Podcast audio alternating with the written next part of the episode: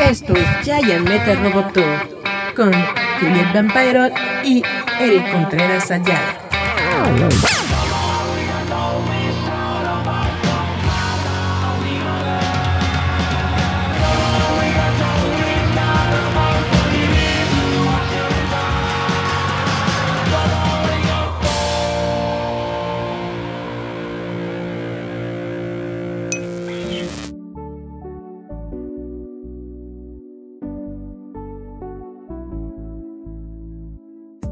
Hola chavitos, ¿cómo están? Esto es Giant Metal Roboto. Estamos completamente en vivo y en directo con ustedes, trayéndoles una nueva plática.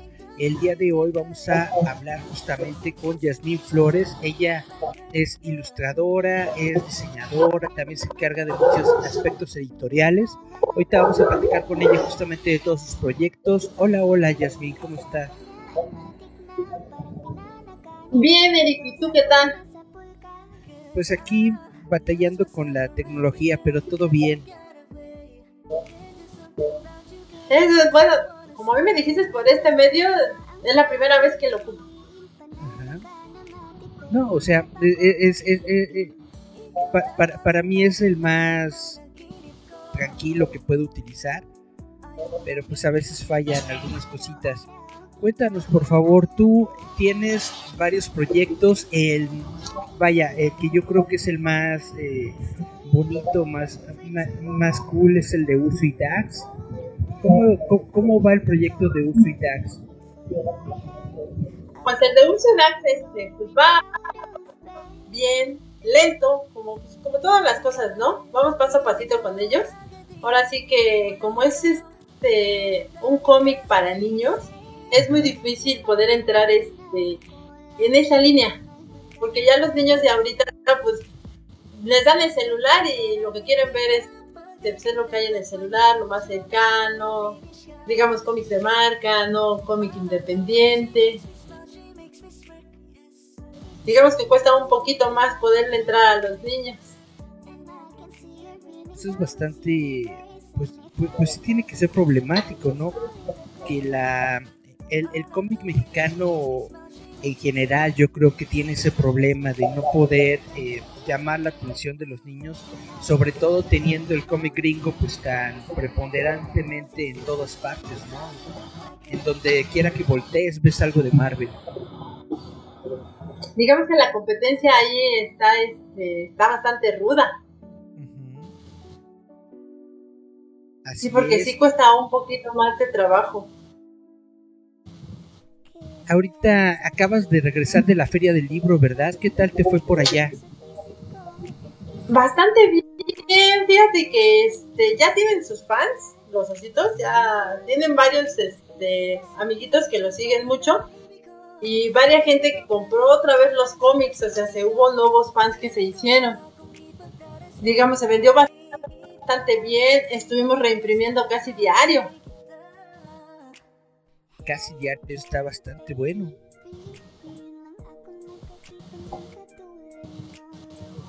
Sí, digamos ahora sí que no, este, no hubo un día que no, este, no lleváramos cómics tanto de líder como de Urso y Dax. Vi que estabas trabajando en, en un calendario. ¿Es, ¿Ese calendario también es de, de ellos dos? Sí, el calendario, déjame ver si me lo pueden pasar. Ahí está el del febrero. sí, este calendario, hace un año sacamos uno. Y ahorita estamos sacando el del 2000, ¿qué, estaba, qué año es el que sigue? El 2022. y son con los personajes de Úrsula. Mira, este fue el primero que hicimos. Pero, pero no lo puedo ver. Ponme tu cámara. Ah, Déjame, ¿y cómo la pongo? Aquí ah, perdón, es mi primera vez en esto. Espérame, porque es mi primera vez y es en la computadora del líder, entonces me va peor. Ya está activada. Sí, de pronto me pareció que iba y pero, no se ve. Es lo que estoy. Ah, está ya. Creo que ya está. Ah, ya está. Ahí está. Hola, hola. Es que soy nueva también en esta onda. Hola. sí, mira, como íbamos diciendo. El primer calendario que sacamos fue este, el del 2021. Ajá. Y ya ahorita ya se está preparando el del 2022. Ay, ¿dónde está la cámara de Shrek? Igual solo con los personajes de Ursula. Bastante, bastante bonito. Sí, ahora sí que. O sea, sí va. Todavía falta. Falta bastante tra- trabajo. Semana de diciembre. En la primera semana de diciembre. Sí, para ya empezarlo a, este, pues, a promocionar. Muy bien. Entonces, ¿qué fue lo, qué fue lo que, lo que sacaste para la feria? ¿Era un, un libro nuevo o algo? de ellos? Pues mira, teníamos dos años. No, fue cierto, fue. Bueno, para mí han sido como dos años en los cuales no fuimos a Feria del Libro de lo encerrados que estuvimos. Y Ah, sacamos el. Ay, es se cae. No. Mira, sacamos el del Ursidax contra el COVID Perfecto. y un especial de bodas. Ese está bastante bonito. Bueno, vi algunas ilustraciones de los vestidos. Ah, sí, mira, este es este. Este no es del. Mira, se abre así. Ah, no es- manches. Con pop-up. Sí, es como. Ajá, es como un pequeño manual. De lo que tienes que llevar para el día que te vas a casar. Todos los rituales para la boda. Ándale, todo eso de que tienes que llevar algo azul, algo regalado, algo prestado. Ahí te explica cuál es el origen de todas esas tradiciones. Sí, hasta la de los anillos de matrimonio y los de compromiso. Déjame ver qué otra cosa. Creo que también hasta los de las arras, los vestidos. ¿Cómo van cambiando los vestidos y por qué es blanco ahora? Ajá, porque hay en unas partes del mundo donde luego son rojos, luego son de otro color. Sí, hay así como que de varios, porque ya ves que aquí en México se ocupa puro blanco, ¿no? Así es. Pero en Japón son rojos los vestidos de novia, Ah, qué bonito. en otros países son negros. Y también sale, por ejemplo, el tipo de flores que tienes que llevar y su significado. Ah, tiene que ser un tipo específico. Sí, dependiendo de la flor, cada flor tiene un significado. No puedes llevar así la, la que esté de, de oferta ese día. Parece ser que no, son muchas, ¿cómo le llamaríamos? Muchas reglas las que deberían de llevar en una boda. Ya veo, y para los, para los novios no hay problema en el color en que se vistan ni nada. Fíjate que no, hasta eso el de los novios, ahorita te lo muestro, creo que por aquí andaba. Este, ahí tiene que, solamente el mejor amigo del novio le tiene que regalar el azar. Sí, no, mira, hasta eso. El de ellos es una cosa más sencilla. Sí, pues un trajecito y ya, ¿no? Ajá. El azar es eh, la, el, el listoncito. El listón que llevan aquí en la solapa y que ya sea que sea una florecita. La que llevan. Ya veo, eso, es- eso está, eso está bastante bonito. Me gustó mucho el la, la iglesia pop-up. Ah, sí, la que se abre así.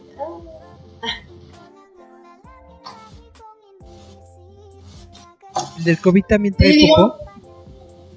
No, ¿qué crees? Que el COVID no. Ahora sí que el COVID arranca con una historia de que Dax se enferma de COVID. Pobrecito.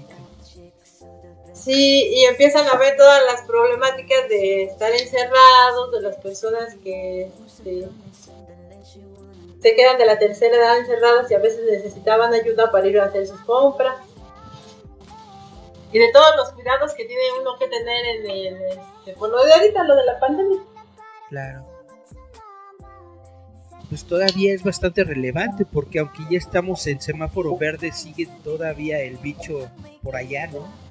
Bueno, en el aire. Sí, en todos lados, sí, ahora sí que este hay que seguirse cuidando mientras en lo que llega a terminar esto. ¿Cómo les fue justamente en la feria del libro? ¿Tuvieron muchas restricciones o cómo, cómo andaban trabajando? ¿Tenían que usar el pues cubrebocas y todo eso? El cubrebocas era todo el tiempo. Tuvimos que, antes se podía comer en el stand. En esta feria del libro no se pudo consumir alimento en el stand, nos teníamos que salir. Y estaba prohibido este, quitarse el cubrebocas en el stand. Eh, tenía que haber una sola persona, máximo dos en el stand. No como antes que estábamos a, seis en un uno por dos. Ahorita se cuidaron bastante bien. Teníamos que tener nuestro gel en, el stand para que la gente pudiera agarrar y lavarse las manos.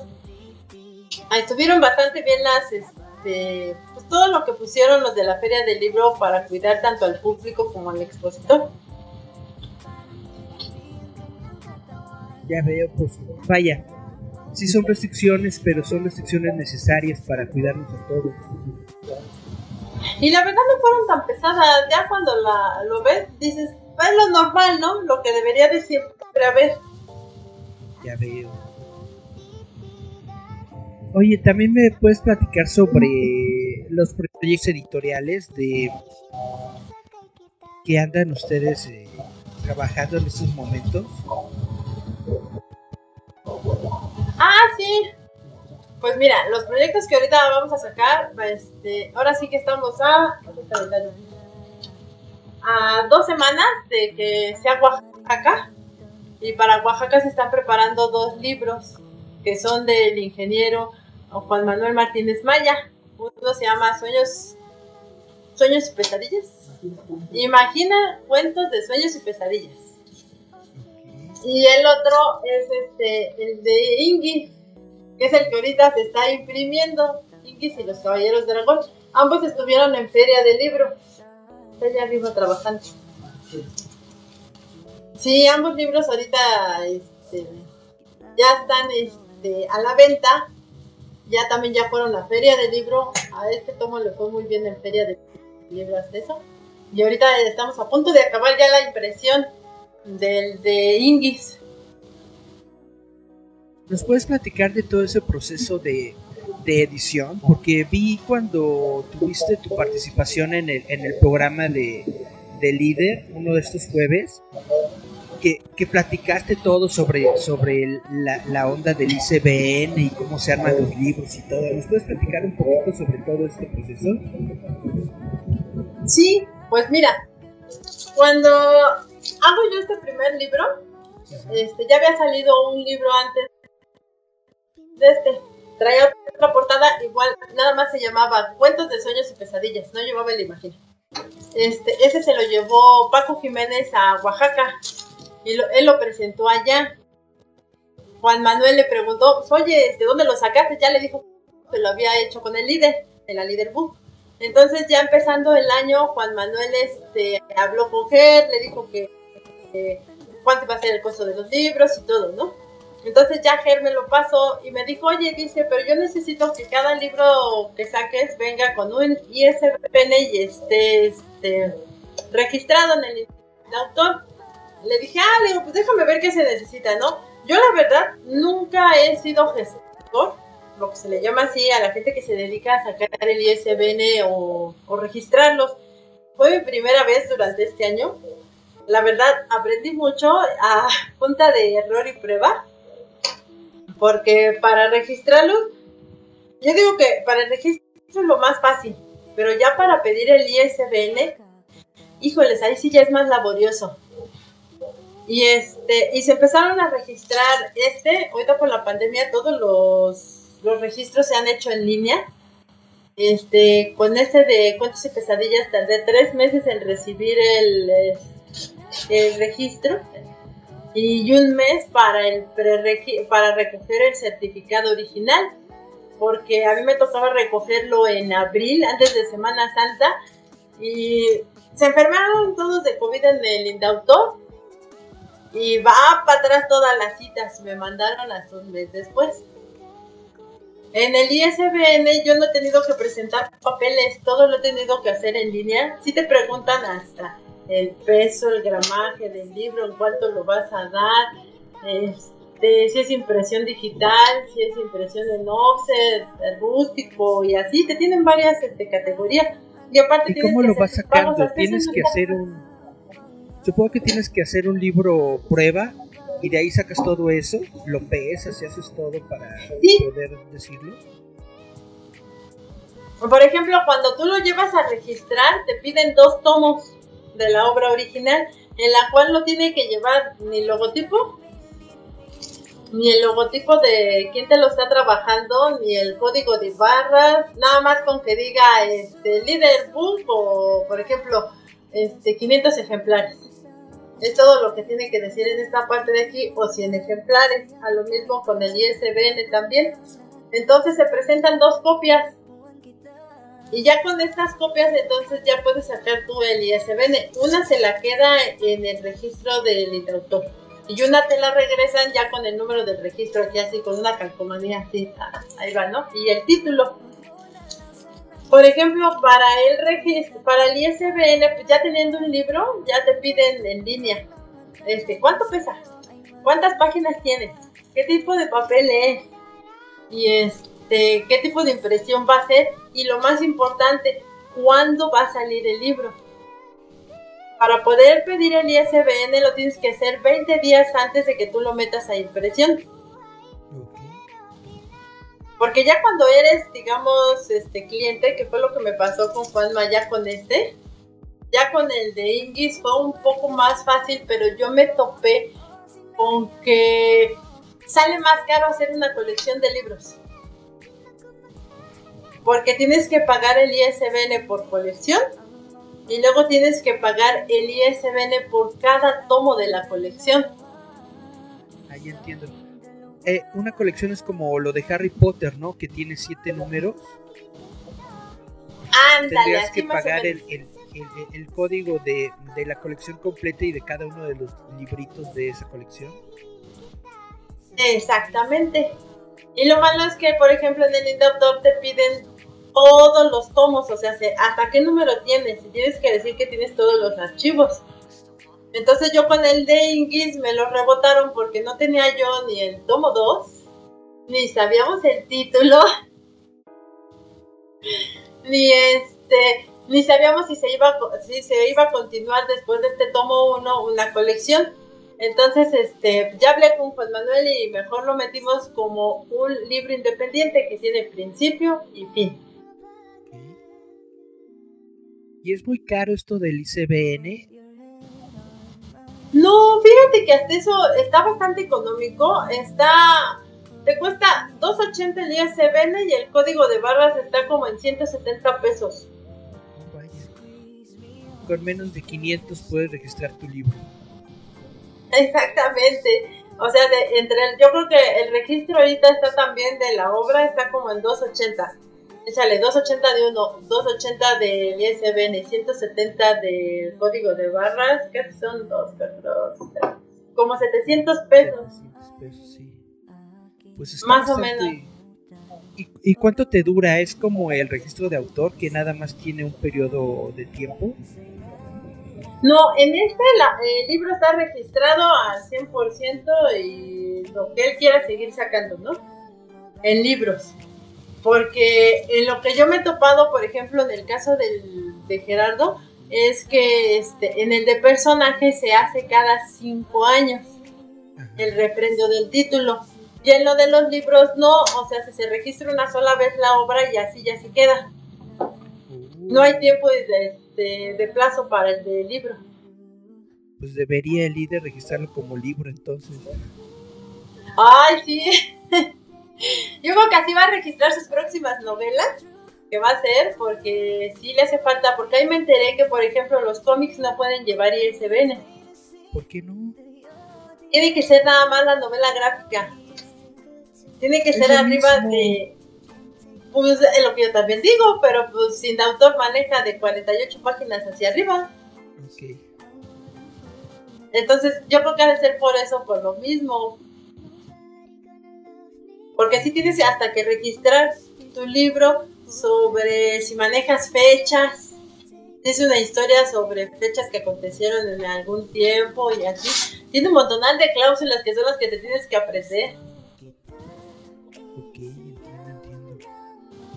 Todo está bastante interesante porque sí, realmente yo tengo como que esa, e- e- esa, esa intención de en algún momento sacar un librito y yo creo que igual y hasta le, le- voy a decir al líder book que me lo saque porque yo no sé nada de eso. Ah, claro que sí. Sí, pues ah, mira, yo no soy gestor, me he vuelto gestor.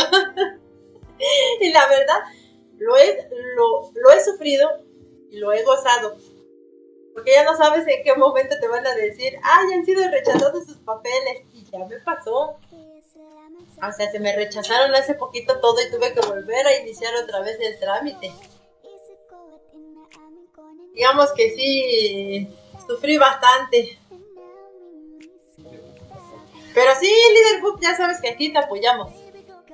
Perfecto, pues está bastante chido y también pues para toda la gente que nos, que nos esté viendo, Cari Santiago por supuesto aquí anda presente. Si quieres sacar tu libro, Cari, sácalo el líder book. Sí. Y pues ahora sí que les, les podemos ayudar a, a todos aquellos que necesiten, hasta darles una orientación, porque a mí gracias a que me orientó Paco Jiménez, más o menos le, le pude entender, porque era mi primera vez y tienes mucho juego porque no es dinero tuyo, es dinero de alguien más. Eh, pone todas sus cosas en tus manos y dices, pues vas, ¿no? Ajá. Y es bastante la responsabilidad que uno tiene. Por eso, por, por eso yo lo quiero sacar con ustedes para no tener esa responsabilidad yo. Ándale. No, es que la verdad sí es estresante, Ceci, yo te lo puedo decir.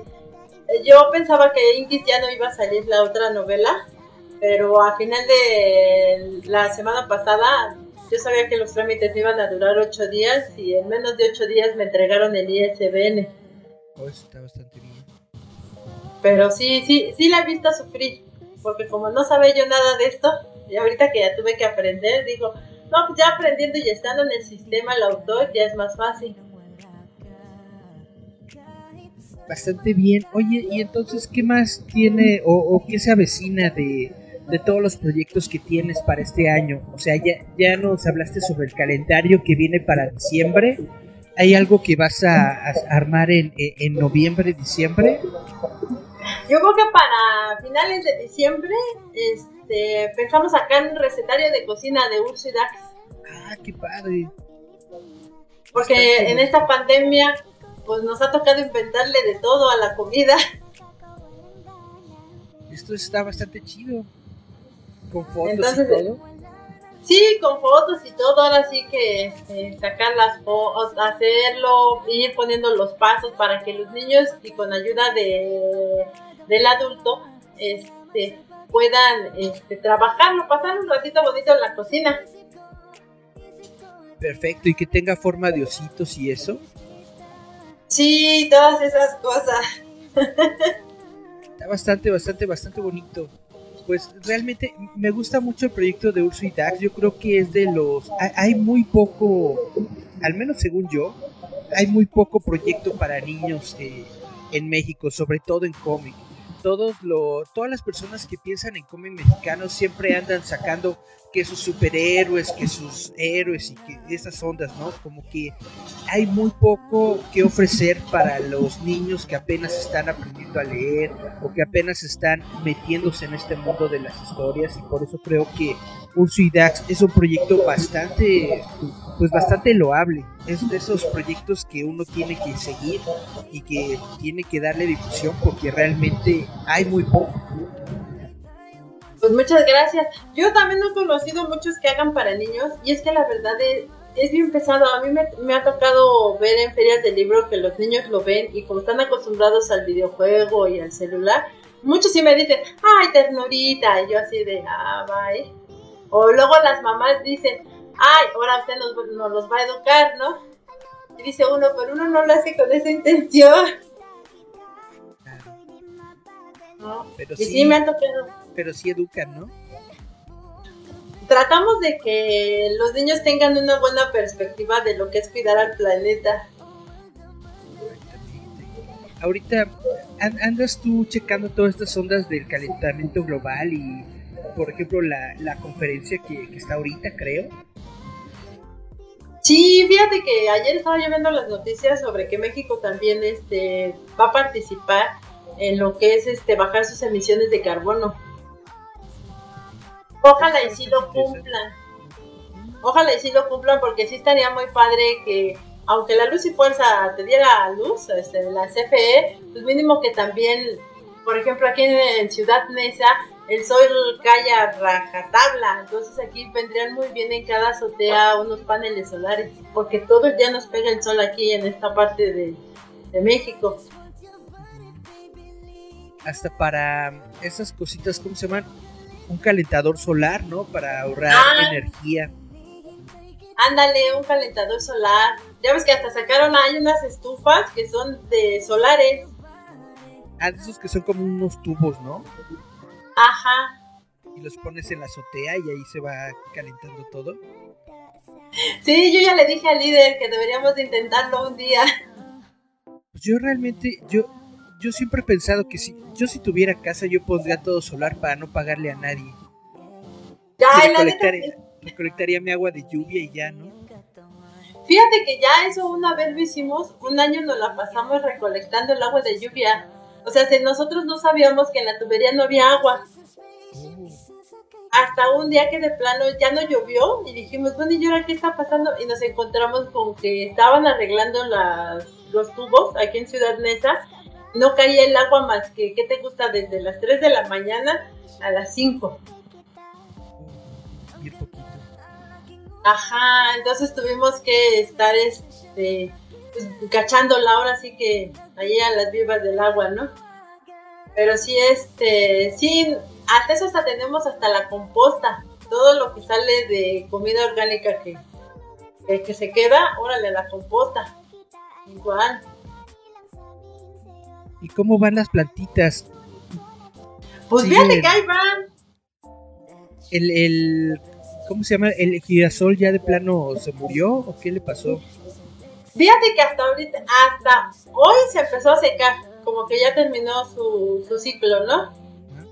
No sé si vaya a volver a salir otro, porque si no fue planeado. Planeamos melones, calabazas, lechugas, y nomás se los comieron los pájaros. De plano. Y lo que no, y lo que no planeamos fue el girasol, solito se dio. Estaba, bastante bonito. Y se de estas velitas que, que hacen de, ¿cómo se llama? Líder Parafin. ¿Qué tal, qué tal está ese, ese negocio? ¿Las llevaron a Feria del Libro o cómo las están dando a conocer? Fíjate que a Feria del Libro no las llevamos, este, porque nada más nos permitieron puro papel. Ahora sí que libros separadores y todo lo que fuera relacionado con el libro. Ahora sí no nos dejaron ni llevar otras cosas, ni esculturas de líder, ni de los ositos, ni llaveros. Entonces esas las hemos estado vendiendo por, por el Make Place de Facebook. En sus cajas traen unas cajas que están hechas de ilustración, pintadas a mano, decoradas a mano este, con acrílicos, ya sea de calaveritas, de una caterina y así. Es como las estábamos moviendo en paquetes de cinco velitas, viene la caja. Están bastante bonitas. Y también tú haces todo lo que es la, la onda de líder textil, de todos los trajecitos y, y cosas así. De esto también tienes cosas nuevas. Fíjate que ahorita de textil casi no, más que lo que se le hace al líder fantasma, que es este, las chamarras, pantalones, este, sudaderas. Y ahorita creo que hasta enero del siguiente año vamos a sacar una nueva chamarra del líder fantasma. Ok. Está muy bien. Bueno, para todas las personas que, que siguen al líder fantasma, por ahí pueden ver este, sus fotos de, de este paseo que hicieron en, en Halloween, el día, de, el día de Muertos. Todos los trajes que, que sale luciendo el líder, todos esos trajes los hizo Jazz. No, sí, la verdad es que sí es este titánico luego lo que pide. Pone a prueba. padre. Está bastante padre, me gustó mucho el, su, su traje de del Terminator, de, de líder, de Marty McFly en dos versiones, ¿no? La, la clásica y la del futuro. Sí, fíjate que este, nunca antes habíamos hecho una gorra y me dijo, pues vamos a hacerla. Y yo dije, híjoles, válgame Dios, a ver cómo sale, ¿no? Pues más o menos nos quedó, nos falta afinar este detallitos de la gorra, pero este, para lo que era su propósito de ese día, salió. Pues sí, y, y sa- salió bastante bien. Bueno, a mí me gustó todo lo que todo lo que anduvo mostrando el líder ese día. Y bueno, entonces les, les invito a todos a, a verlo todos los jueves. De hecho, hoy, hoy va a haber transmisión, ¿verdad? Sí, al ratito ya vamos a tener la transmisión donde hoy vamos a premiar a los del concurso de disfraces A las 9 de la noche, ¿verdad? a las 9. A las 9 de la noche por el Facebook de El Líder Fantasma de Gerardo Valdés Uriza. Y ya después, eh, mañana, ¿no? Más o menos, se sube por YouTube también para que puedan verlos. Sí, ya ahorita más o menos, ahorita ya YouTube tiene todo lo que pasó del- desde el Halloween hasta lo último del... ¿Qué fue? Del 2 de noviembre. También Cari Santiago dice que es un excelente programa. Esa Cari siempre está ahí. es la fan número uno. Bueno, entonces el líder fantasma todos los jueves a las 9 de la, de la noche es su transmisión en vivo. También tienen en Facebook es el, el muro de Gerardo Valdezuriza, pero también está el de Yasmín Flores López, también está la página, ¿verdad? De Urso y Dax. Y como estábamos viendo al principio, también tienen el Instagram de Urso y Dax. Hay otras Sí, formas. Ahí en el Instagram este, encuentran todo lo de Urso y Dax, es lo más dedicado ahora sí que a ellos. ¿Hay otras formas de contacto que tengan? Este, el WhatsApp, que es el, el mío es 55 61 57 94 64. Ok. Y el del líder, que ya muchos lo tienen, que es el 55 13 65 84 11. Para todos sus pedidos en cualquiera de estos dos WhatsApps, ¿verdad? Sí. Sí, ahora sí que hacemos hasta envíos fuera de la República y hasta fuera de México. Perfecto. Supongo que ya tienen todo bien contabilizado de cuánto cuesta cada paquetito y todo, ¿verdad? Sí, fíjate que cuando empezamos a vender el Mercado Libre, mucho de eso nos lo enseñó Mercado Libre al principio, porque antes ellos no tenían paquetería. Entonces todo se enviaba por correo. Entonces le aprendimos el modito a Mexbox. Tarda de 8 a 15 días en llegar, pero llega. Si queremos mandar algo hasta España, tarda un mes. Hasta España. ¿Sí les han pedido cosas de España? Sí, nos tocó mandar este una colección de llaveros zombies hasta España. Ah, qué bonito. Qué, qué bonito que, que llega todo su trabajo hasta la madre patria. Sí, ahora sí que este, corrimos con suerte esa vez. A la 4T no le ha de gustar, pero qué bonito. Pues sí. Bueno, pues muchas gracias por darte este tiempecito para poder platicar conmigo. Gracias por hablarnos sobre tus proyectos y de todo lo que tienes planeado. ¿Algo que quieras decirle a la, gente? ¿Algún mensajito que se me esté pasando? Pues más que nada, agradecerte a ti por este tiempecito en tu programa de Dax, de hablar de Urso y de los proyectos de la Líder Book, como de toda la líder empresa que es. y agradecer a todos tus fans que esperemos sigan siendo más y que siga creciendo tu canal, Eric. Pues nada más está Cari Santiago, pero sí esperemos que crezca esto un poquito. Bueno, ya ves que ella es, este, ella, ella es fiel. Vámonos a un pequeño corte musical. Vamos a escuchar esta canción de Lisa Hannigan que se llama Anna Horish. Vamos a escuchar Anna Horish de Lisa Hannigan y regresamos con la entrevista a Jesús García. Yeah.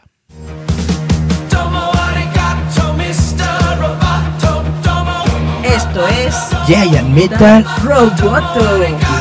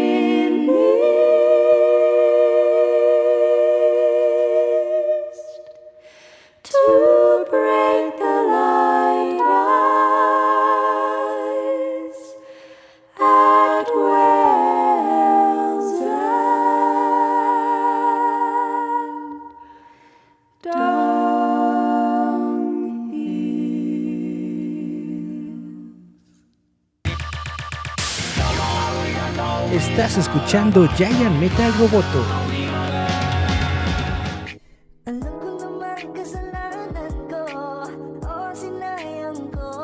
Ok, perfecto. Parece que ya estamos al aire. Esto es Giant Metal Roboto. Hola, ¿cómo están todos? Estamos aquí transmitiendo en un, en un martesito, martes 2 de noviembre, que es el segundo día de muertos. Y pues les tengo un invitado muy especial. Es una persona con la que yo quería platicar desde hace mucho tiempo porque eh, veo su trabajo que, que sube en grupos de, de arte de Facebook y realmente me parece muy genial, muy bonito, muy padre. Tenemos el día de hoy una plática con Jesús García. Hola, hola. Hola, ¿qué tal? Buenas noches a todos. ¿Cómo te va? Saludos. Pues bien, bien, bastante bien. Después de esta pandemia, pues ahí vamos levantando el vuelo. Justamente te iba a preguntar cómo, cómo te ha ido en la pandemia, qué has estado haciendo. Mm, Pues con la pandemia vinieron este, algunos cambios a la continuidad de algunos proyectos, pues desafortunadamente cayó, otros quedaron en stand-by y este y bueno, honestamente pues sí bajó bastante la, la cantidad de trabajo, pero pues afortunadamente para sobrevivir ahí estamos. Perfecto. Pues bueno, como, como estaba comentando, he visto mucho tu, tu trabajo que, que publicas en, en varios grupos. Me gusta mucho tu estilo, me gusta mucho lo que haces. ¿Nos puedes platicar un poquito de cómo te surgió todo esto de la dibujada? Sí, sí, sí. Pues mira, yo empecé a dibujar, bueno, desde niño, eh, pero yo no crecí con historietas o superhéroes. Yo crecí con la lucha libre, crecí con las películas del santo y al llegar a la secundaria este, estaba muy de moda que te regalaran propagandas de, de sonidos. Sí, así como de la changa en aquellos tiempos era Polymarch, Soundset, Y, este, y ese tipo de cosas fue lo, lo, mi primer contacto, vamos a ponerle, con la fantasía y la ciencia ficción. Eh, después habían unas señoras que llegaban a vender pósters y me fascinó bastante. Eh, bueno, no eran pósters que será un cuarto de carta, pero sobresalía el nombre de Boris. Yo no sabía quién era Boris, pero me encantaban los, los pósters. Los empecé a coleccionar y de pronto pues veía que no eran 10 ni 15, ya tenía 30, 40. Y pues así empezó a, a nacerme el gusto. Eh, ya para la, los finales de la secundaria, este, conocí a, bueno, empecé a escuchar el heavy metal que me encanta y Iron Maiden fue mi primer banda. Cuando pude comprar mi primer disco, que fue el número de la bestia, pues la ilustración a mí me voló la cabeza. Bueno, aparte de la música, pero fue esa ilustración en particular la que me, me gustó y en la secundaria pues ya sabes, a dibujar a Lady en diferentes posiciones. Y, este, y de pronto, pues algunos compañeros este, me, pagaban un peso, dos pesos por dibujarles un Eddie. Y este. Y pues ahí empezó mi, fascinación con ese mundo. Empecé a comprar más discos de Iron Maiden. Y este. Y me empezó a, llamar más. Eh, los libros de secundaria de en aquellos años daban este español, la materia de español, pero venían unos textos del Gilgamesh, este Troya, bueno, la Iliada y la Odisea, y con esas mitologías pues empecé a, a leerlos, me gustaba mucho ese tipo de libros. Vino la película La Furia de Titanes que también para mí en este momento pues era lo, lo más increíble que, que había visto. ¿La este, original? La original, la original. Con Ray Harryhausen, bueno, con sus criaturas de stop motion. Ándale, que ahorita, bueno, algunos se ríen, ¿no? Pero para mí eran simplemente maravillosas. Ah, en la vocacional estudié dibujo técnico y este y me encantaba lo, ah, bueno, hacer perspectivas. Había un profesor que nos dejaba dibujar este un isométrico de un automóvil, no me acuerdo cómo le hice, pero yo honestamente inventé el modelo. Pero como el profesor era muy muy este muy conocedor del mundo, vio mi coche y yo no sé si empezó a hablar de marcas rusas, ¿no? Que yo nunca había conocido ese tipo de coches. Y este, y pues al profesor le gustó porque, le había hecho sombreado, ashurado y, y demás. Seguí consiguiendo estos pósters de Boris Vallejo. bueno, ya me que era Boris Vallejo el nombre del artista. Conseguí unos libros, llegué a la universidad estudié en la Guamas Capozalco y este y fue ahí donde mm, cómo decirte todo repetir no me gustaban los los cómics yo lo hacía honestamente hasta de menos pero porque no los conocía lo más que empecé a leer en esa época fue Conan el Bárbaro la espada salvaje de Conan y eso pues también fue lo que me empezó este, a llamar. Y con ese tipo de ilustraciones de portadas, pues yo lo que quería empezar a hacer eran portadas. Este, en la universidad pues te dan clases de ilustración, técnicas este, como el aerógrafo, el acrílico.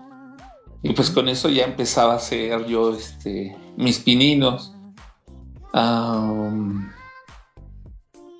Vino a la universidad, acabé, eh, acabé el ciclo ahí.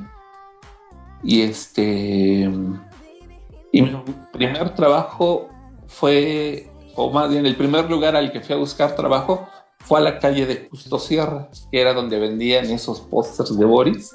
Ajá. Ya investigando, di con esa calle y ahí sabía que este pues vendían los pósters, iba, los compraba y empecé a preguntar que si ellos este, compraban ese tipo de ilustraciones. Y me dijeron que sí. Y este, honestamente, los primeros trabajos eran muy feitos, pero me dieron la oportunidad haciendo caritas. En aquellos tiempos eran ilustraciones como de 5 por 5 centímetros y eran unos rostros con diferentes peinados. Yo siempre inventé los peinados, pero afortunadamente me los compraban y con eso ya ellos armaban una plantilla grande, un póster que le vendían a las estéticas con diferentes Mm. cortes de peinado y este y de ahí ya salía el vamos a ponerle el- pues el pago no de, de mis primeros trabajos. De ahí vino la oportunidad con floreros empecé a hacer floreros también para ellos. Este y posteriormente ya había mejorado mi técnica de aerógrafo y acrílico y empecé a hacer este mis propios diseños. Eh, yo, pues, este, bueno, soy fanático de la cultura prehispánica. Me encantaba leer esos textos. Y si tú haces memoria, en los 90 se vendían mucho ese tipo de pósters. Sí. Que de la leyenda de los volcanes, del Sí. flechador del sol. Y bueno, ese tipo de, de imágenes, pues eran la- las que yo empecé a hacer y las empecé a colocar ahí. Ah, después de eso, llegué al medio editorial y llegué a las revistas de extraterrestres. Llegué a hacer esta revista, ilustraciones para la revista Contact- Contacto OVNI y con todas las publicaciones esotéricas de, de Mina de aquellos días, Enciclopedia Esotérica, Mundo Esotérico, ah, La Santa Muerte, y fue ahí donde pues honestamente pues el trabajo no faltaba y era este, bueno para mí afortunadamente eran unas condiciones de trabajo bien padres porque todo lo hacía en casa y ya nada más llegaba a la editorial a entregar. Bastante to- pues, ahí todavía hacía las ilustraciones sobre opalina y pues era acrílico y aerógrafo. Acrílico y aerógrafo. Y fue una época genial porque este, por ejemplo, revistas como La Santa Muerte tuvo como un periodo de cuatro meses que fue semanal. Después le hicieron quincenal y después le hicieron mensual, pero era porque se vendía cantidades gigantescas. Me tocó hacer los calendarios para la Santa Muerte. Publicaron unas revistas de misterio que se llamaron Espectro y Casas Embrujadas. Se hicieron ocho, bueno, a mí me tocó hacer ocho números de esa. Y me tocaba hacer los, el diseño de la portada, el diseño de los interiores y las ilustraciones. Eh, y en todos esos lapsos de, de trabajo que tenía, siempre estaba haciendo mis ilustraciones de, de leyendas prehispánicas. Y haz de cuenta de la universidad, ah, fui practicante de taekwondo. Eh, cuando acabé mi ciclo en la, en la universidad, pues no, desafortunadamente no hubieron universidades en ese año. Para mí era así como que frustrante, porque pues yo quería competir. Y me enteré que este, en satélite se reunió un grupo de, dibujantes y estaba Oscar Mendiola, que es el primer campeón mundial que tuvo México allá por los 70 y él tiene una, un- un- una escuela y esa escuela está en satélite y ellos realizaban este, giras a España. Entonces, cuando yo me enteré de que estaba Oscar Mendiola, pues dije, a lo mejor igual y todavía sigue haciendo esas giras y pues me fui a acercar. Conocí a, este, a Oscar González Loyo y... De cómic, sí. eh, de cómic, pero te digo, yo honestamente no entendía bien lo, el, el valor de un cómic tal cual. Para mí eran así como que los interiores de la revista y yo pensaba que lo verdaderamente importante era la portada. Bueno, cuando lo conozco a él estaban por irse a San Diego y pues yo así como quinceañera embelesada, así de, ah, maestro Oscar Mendiola, va a ir, ¿no? Pues que sí, ah, pues vamos, yo también voy. Pues ya como pude, logré sacar la visa, fuimos para allá, pero en el viaje, este, pues era, bueno, pues ya ves todo lo que se ha hablado de Oscar González, sí. pero él era muy de, es que tú debes de ser colorista nada más.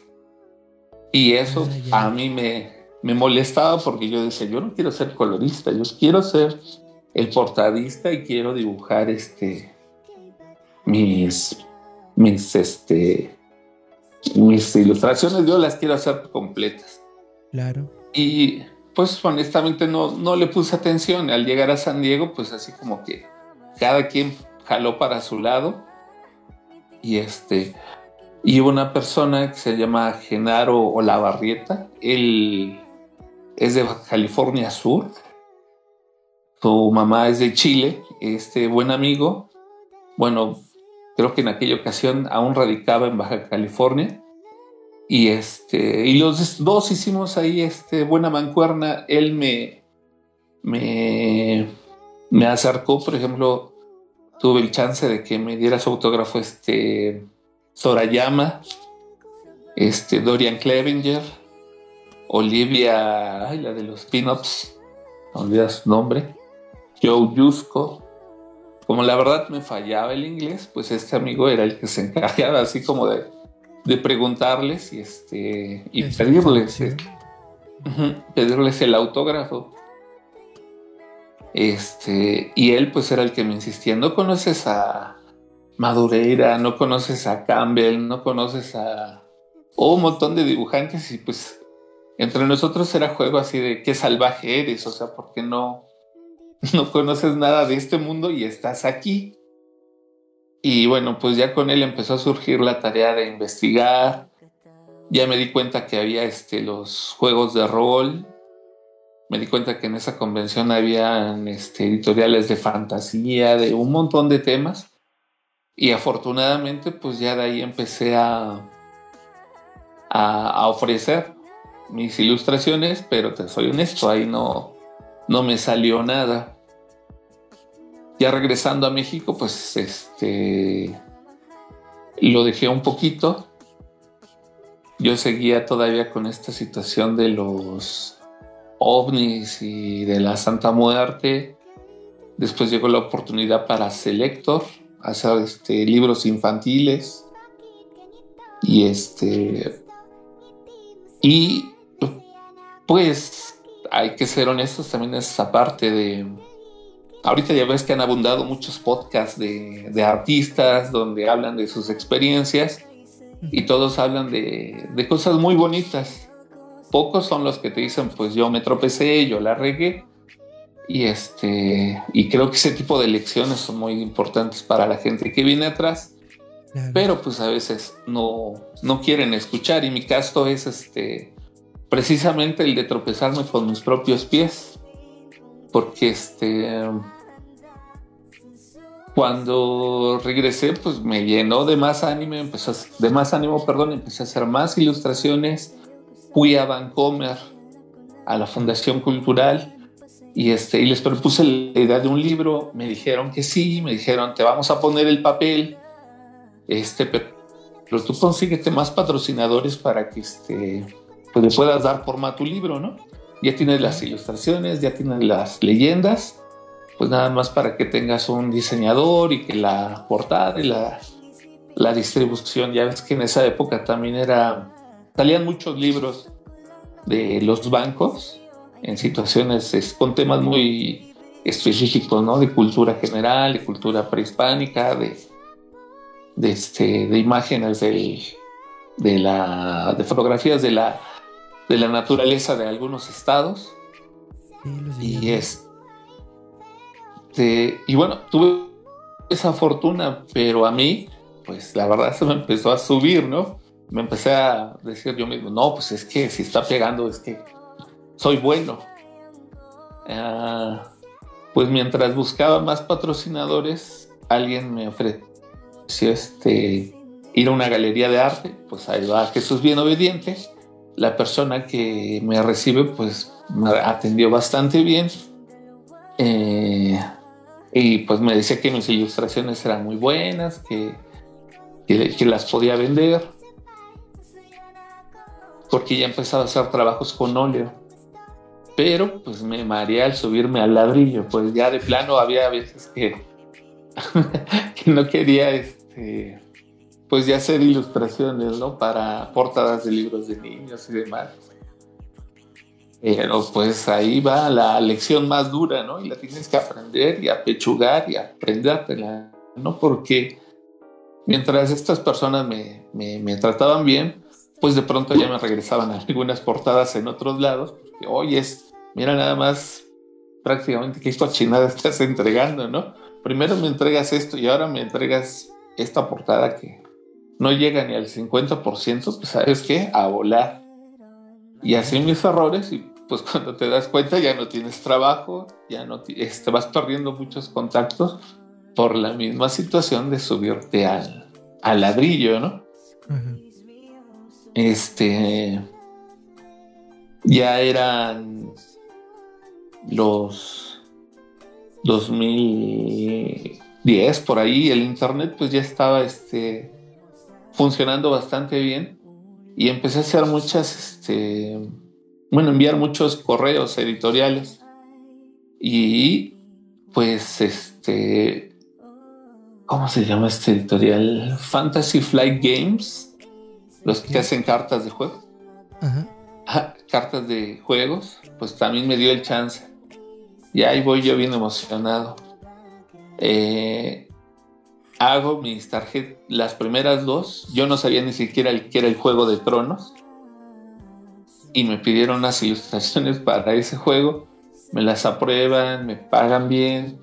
Y así como, oye, pues píntate otras cuatro más. Pero algo que también debo decirte es que con el taekwondo, cuando regresé de San Diego, pues Oscar Mendiola me dijo que ya no hacían esa gira a España. Y pues yo así como charros y ahora. Y por azares del destino, un niño este, por ahí me vio. Yo no sé si me vio pelear, o a saber si, si, estuve corriendo o me vio entrenar yo solito, algo así. Debe de haber pasado y me pidió que le enseñara. Le empecé a enseñar y pues ya cuando me di cuenta ya este niño andaba participando en las Olimpiadas infantiles. Ah, eh, eh, empecé a dar clase en un deportivo en Tepito. Ahí la situación, pues yo creo que todos imaginamos que es bien duro, pero la verdad es que es bien diferente. La gente es bien linda ahí. Me, pues prácticamente me adoptaron porque yo vivía en Tlatelolco. Y ellos, este,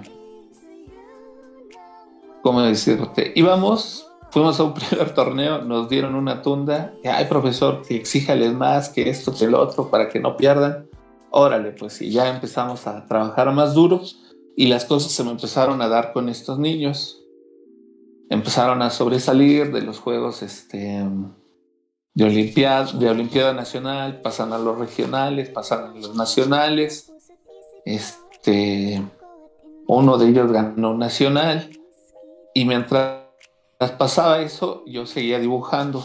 Entonces con esta situación de las cartas de juego, pues de pronto se me junta un campeonato nacional, se me junta la entrega de cuatro tarjetas, este, hago bien tres, hago mal una y me toca así de enviarlas luego, luego y el, haz de cuenta, era un viernes.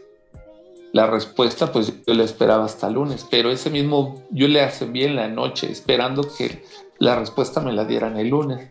Pues la respuesta me la dieron el, como a los 15 o 20 minutos de, oye, la, la última tarjeta está mal. Este, pues lo sentimos mucho, ¿no? Este, este trabajo nos surge y pues se lo vamos a tener que comisionar a alguien más. Y ahí otra vez mi error de esas cosas que tú dices, híjole, cómo la regué, pero también como me divertía con esto del taekwondo. Y este. Y bueno, te da esa situación con este editorial de tarjetas, dejo de enviar este portafolio y de pronto pues me empiezan a escribir este personas de este, pidiéndome los derechos para algunas imágenes, para algunas este, fanzines de fantasía y ciencia ficción. Me pagaba muy, muy poquito, pero con eso ya era como empezar a echar a andar otra vez la, la rueda, ¿no? La echar a andar la maquinaria y otra vez empezar a producir, seguir enviando y me pedían este algunas ilustraciones, igual de dragones o este, de pronto aviéntate una portada para, para este libro, y pues va saliendo, y de pronto se me ocurre dibujar una chica este, desnuda, y la envío, ¿no? Y ya cuando, perdón, la publiqué en DeviantArt, y cuando me doy cuenta ya tengo como cinco o seis solicitudes de, oye, me haces una comisión, me dibujas este, a mi novia, me dibujas este, ponme más boobies, ponme más pompis. Y cuando veo, pues son las chicas las que empiezan a echar a andar otra vez la, la parte trasera de la maquinaria, ¿no? Yo pensando que era la fantasía y los dragones. Y son las chicas las que me van este, terminando de sacar a flote, ¿no? Y esa es la situación. Sí. Sí, sí, sí, porque hay que ser honestos. Ahorita la, competencia en el mercado de fantasía, a lo mejor mucha gente no lo entiende. Con el Internet el mundo se hizo más pequeño y estás compitiendo contra jovencitos de, de China, de Japón, tienen 18, 20 años, hacen unas maravillas porque pues de que nacieron, ¿no? Ya tenían la tableta integrada.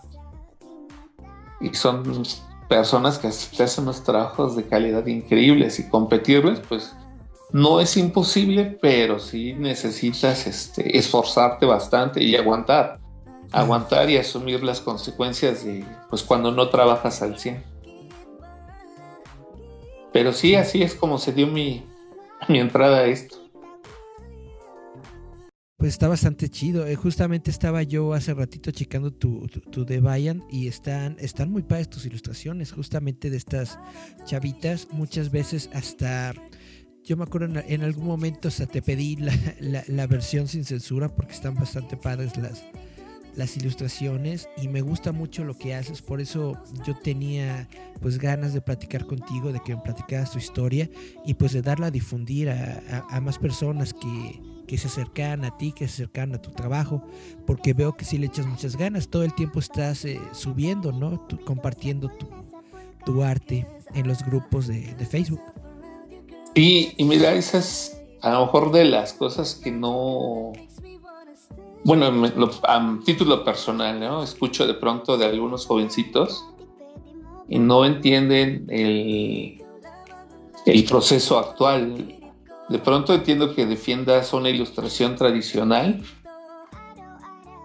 pero a título personal te digo que si lo que quieres es vivir de tu trabajo, pues tienes que adaptarte a las necesidades del mercado.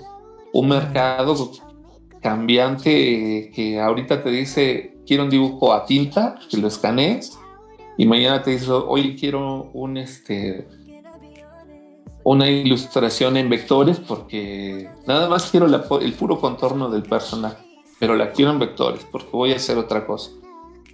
y te quedas así como que, bueno, pues ni hablar, ¿no? Al cliente lo que pida. Son esas cosas que yo, pues te puedo decir, se puede aventar este flores a otro podcast. no sé si habéis escuchado el de los forasteros. Sí, sí lo, sí lo he visto de vez en cuando, sí. Esos señores, híjole, yo hubiese agradecido un consejo de esos para no haberme subido a mi ladrillo.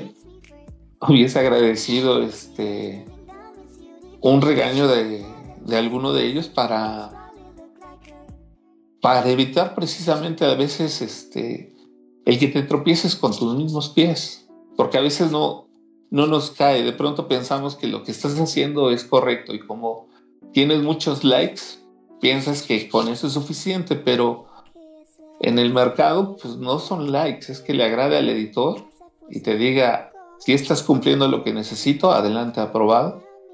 Y pues cuando no es el caso, aceptarlo, ¿no? Y tratar de corregirlo. Y si hay oportunidad de que te digan, pues vuélvelo a hacer, pues adelante. Y si te dicen, ¿sabes qué? Este, voy a buscar a alguien más porque tú te estás tardando demasiado, pues este, pues, pues ni hablar, ¿no? aguántate y pues hay que seguir, hay que seguir. Yo afortunadamente me he andado en todo, en la animación. Me tocó hacer animación sobre celuloide para Multivisión, todavía cuando existía.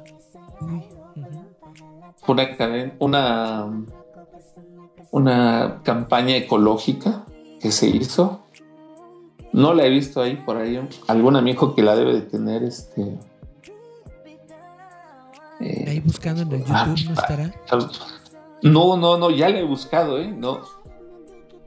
Tengo algunas animaciones que hice en After Effects para una banda de Eslovenia. Ya saber cómo me contactaron. Y este unas bandas españolas. Yo soy muy del heavy metal y, y de pronto pues sí me ha tocado que me contacten. También me tocó ir a tocar puertas, por ejemplo, de México, en la banda Luzbel, cuando se volvieron a reagrupar, Arturo Guizar y Raúl Greñas. Este, yo les propuse hacerle su logotipo y su portada. Eh, no se dio, pero dices, híjole, fui a cinco ensayos para su disco de, se llamaba La, la Rebelión de los Desgraciados. Y tú dices, ay, yo estuve en esos ensayos y era bien padre, para mí muy padre estar ahí, ahí presente. Conoces este, a bastante gente del, del medio que, pues algunos son muy graciosos, otros son muy serios. Uh, ¿Tú conoces el tianguis del Chopo? Claro. Ah, bueno, pues hay un amigo que se llama Francisco Marín. Él creó su propia empresa que se llama Producciones La Púa y se dedicaba a traer eh, músicos de, alto calibre, solistas sobre todo. Trajo a Mark Friedman, a Tony McAlpine, a este Vitalik Kubrick, que él es tecladista. Y este y lo que yo hacía con él, le diseñaba el póster de su evento y él me pagaba con discos. Era una situación también muy padre que se dio con él. A de cuenta, él lo conocí, yo creo cuando empecé a ir al Chopo, que tendría como 15 años. Y a la fecha, ¿eh? me pide algo y órale, pues yo te lo hago, no me pagues, pásame este, algún buen disco que tengas por ahí. Y son de esas cosas que, que se dejan, ¿no? Bueno, a mí buen sabor de boca. Este. Pero sobre todo el, el que siempre estás trabajando, pues no.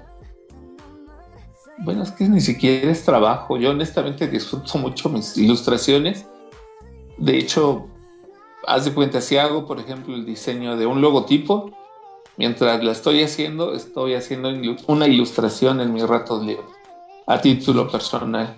De hecho, la mayoría de las ilustraciones que ves en el Facebook, la mayoría son son personales mías. Hay algunas que sí, ahí está indicado este, a quién le pertenecen, pero sí mi, mi, mi, sueño algún día pues es poder nada más dedicarme a vender las impresiones de mi trabajo. He buscado el acercamiento con norma editorial, pero ya es ahorita con toda la crisis que se desató del papel y de pronto la crisis editorial. Sí, cierto, y que, sí.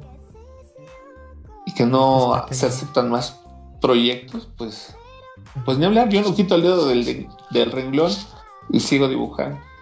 Aún así sea sábado o domingo, estoy dibujando. Oye, ¿y algo digital, un librito de arte digital, una cosa así?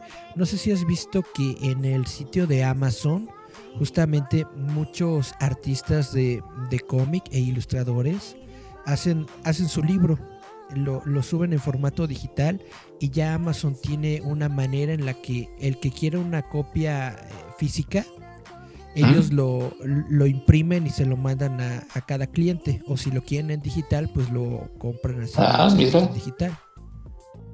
Sí, Genial. A ti, no te cuesta, a, a ti no te cuesta nada porque se van haciendo por, ¿cómo se dice esto? Sobre, sobre pedido. Ah, ok, ok, ok. Sí, de hecho, por ejemplo, he estado viendo mucho los crowdfunding que están haciendo en. ¿Cómo se llama? Hay varios, ¿no? Ay, ¿Cómo se llama? El de Edgar Clemen que van a hacer de los de pura pinche fortaleza. Uh -huh. el, el Cyber Cholito con su homenaje a Oscar González Loyo. Este. Y tal vez me, me, me gustaría dedicarme igual a, a intentar sacar algo así.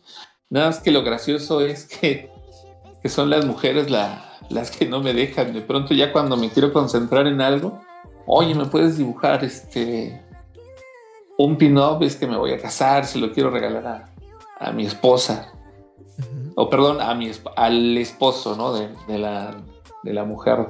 Y dibújame así, asado y, y este, y pone que con mucho cariño, ¿no? De, de su amor y dices, órale, pues vamos a hacerlo.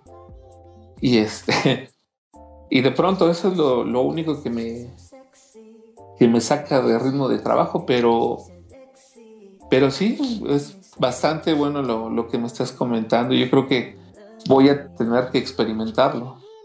De pronto, puedo decir que soy así como un cavernícola, ¿no? Porque no sabía mucho de cómics cuando vi Los Forasteros, pues ya te van nombrando dibujantes, ves algunos otros podcasts que también hablan de, de cómics, uh -huh. como los de Atomics Comics, que te van este, sugiriendo leer, y pues ya empecé a leerlos, ¿no? Pero, pero pues también ya el tiempo para leer se, se reduce porque pues a la fecha sigo dando clases, uh -huh. pero ¿De taekwondo? De taekwondo uh -huh. Y yo creo que eso es lo que mantiene mi cabeza en orden, porque si no ya andaría este, inventando cosas, ¿no? O debrayando este, algunas otras cosas. Pero sí es, es muy afortunada la, la, la carrera que, que, he tenido.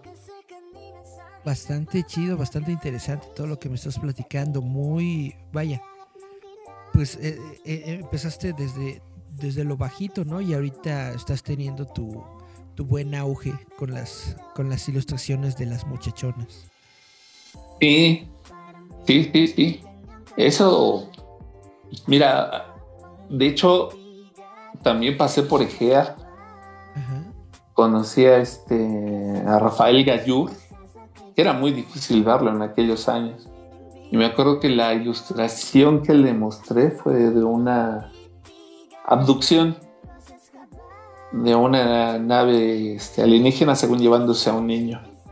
Okay. Y me felicitó y pues son también de esas cosas que, que te digo, cuando me subí a mi ladrillo, pues, pues me sentía así, este, ya dueño y señor del mundo, ¿no? Pero ya cuando te enteras lo que a él le pagaban, pues tú dices, ay, güero, pues aún no me pagan así, yo quisiera que me pagaran como a, como a Gallur, ¿no? Claro, claro. Pero pues también entiendes, perdón. También es muy importante eso, ¿no? O sea, eh, ya lo decía el, maestro Yoda en Star Wars, de que el, el, fracaso es un gran maestro. Te, te, ayuda a mejorar y te ayuda a, entender mejor las cosas. Y, y de pronto, créeme que escuchas cada jovencito que no toleran que les hablen así. O sea, se me hace absurdo luego como la forma de pensar algunos que, que ay, es que me dijeron que no, que no sirvo o me dijeron que me falta más trabajo, ¿no? Me tocó ver una revisión de portafolios de Humberto Ramos y Clement. Ellos estaban revisando el portafolio de un jovencito y sacaron una doble página a lápiz con un detalle increíble. ¿eh? Y pues ambos le dijeron, no, muy buen trabajo, pero ¿cuánto tiempo este, te lleva. Y pues el joven de inmediato, ¿no? Respondió un día. Clemen y Ramos se voltearon a ver y pues le dijeron, no, está bien, sigue trabajando. Y pues es obvio que esa calidad de trabajo no la sacas en un día. Y que darle, bueno, este, ver la cara a alguien de ese calibre, sabiendo el trabajo que hay detrás, pues también se me hace que están en el ambiente editorial, que saben lo que cuesta, ¿no? Que saben todos los días que te, que te tardas en, armar una buena ilustración. Sí, y el, detalle a lo mejor no fue tanto el que le dijeron, no, pues sigue dibujando. Ya el detalle es cuando su mamá, hijos de su tal por cual, que son quién sabe qué, y te quedas, señora, de veras.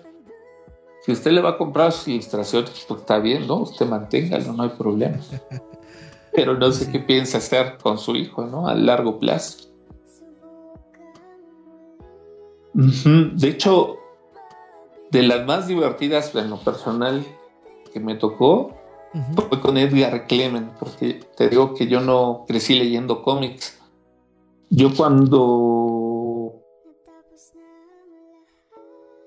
tuve contacto con el cómic fue con el Gallito Comics. Claro.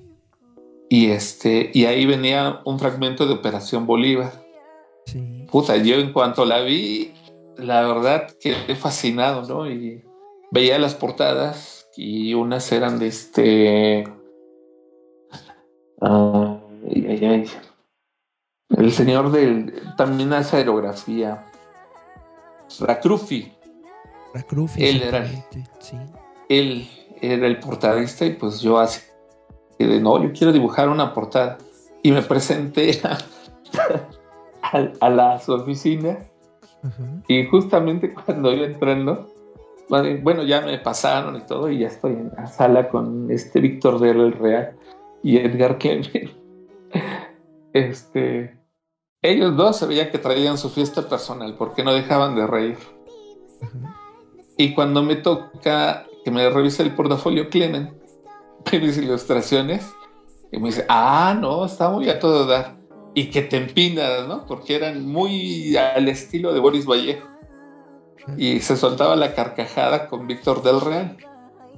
Y este, y le mostraba otra y me volvía, ah, tu manejo del color, tu composición, bla, bla, y que te empinas, ¿verdad? Y yo así como, oh, pero para, para mí era increíble haberlo conocido porque eh, soy honesto, de la, del, de la colonia donde soy, nunca había visto una persona que tuviera, ya ves cuando se rasuran, cómo les queda verde todo esto. Y así se veía el Clement y para mí era así como, ah, cabrón, ¿tú de dónde saliste? ¿no? Era como ver a alguien de otra nación.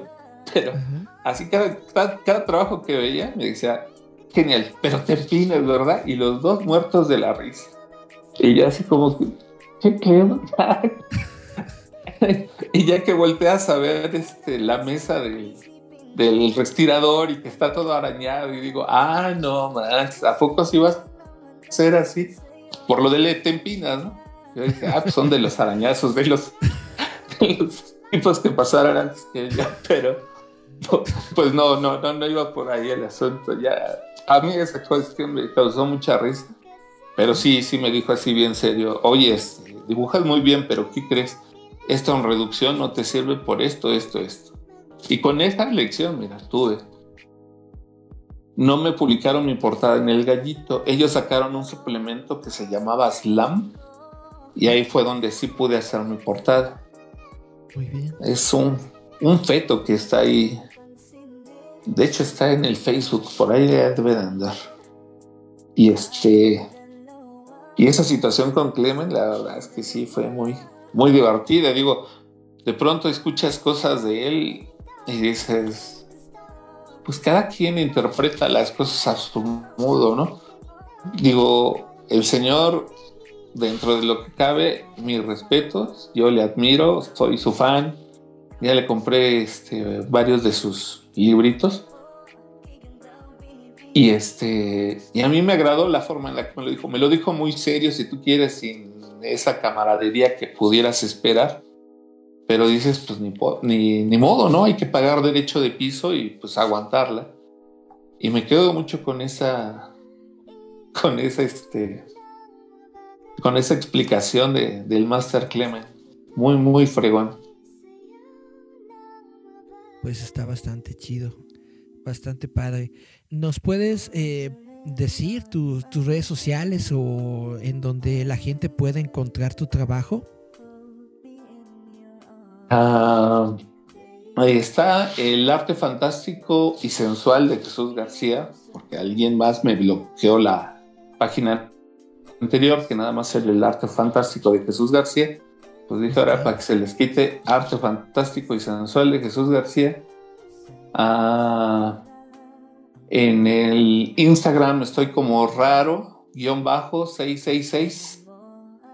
Y en YouTube Estoy como Arte Fantástico de Jesús García. Perfecto. Perdón, Jebus García, Jebus García. Así me encuentro. Perfecto, entonces ahí por estas eh, plataformas la gente te puede contactar, te pueden enviar un mensajito si es que quieren algún dibujo, algún trabajo. Sí, sí, sí, ahí me contactas. Me contactan.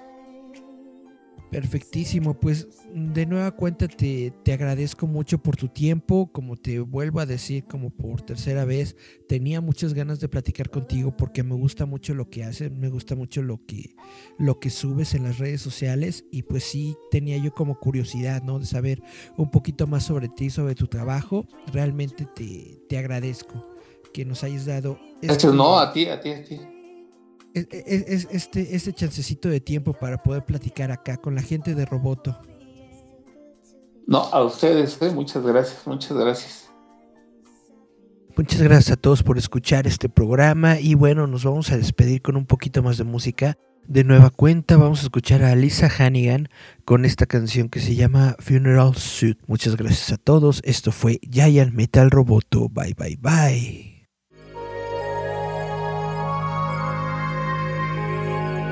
Estás escuchando Giant Metal Roboto. Yeah.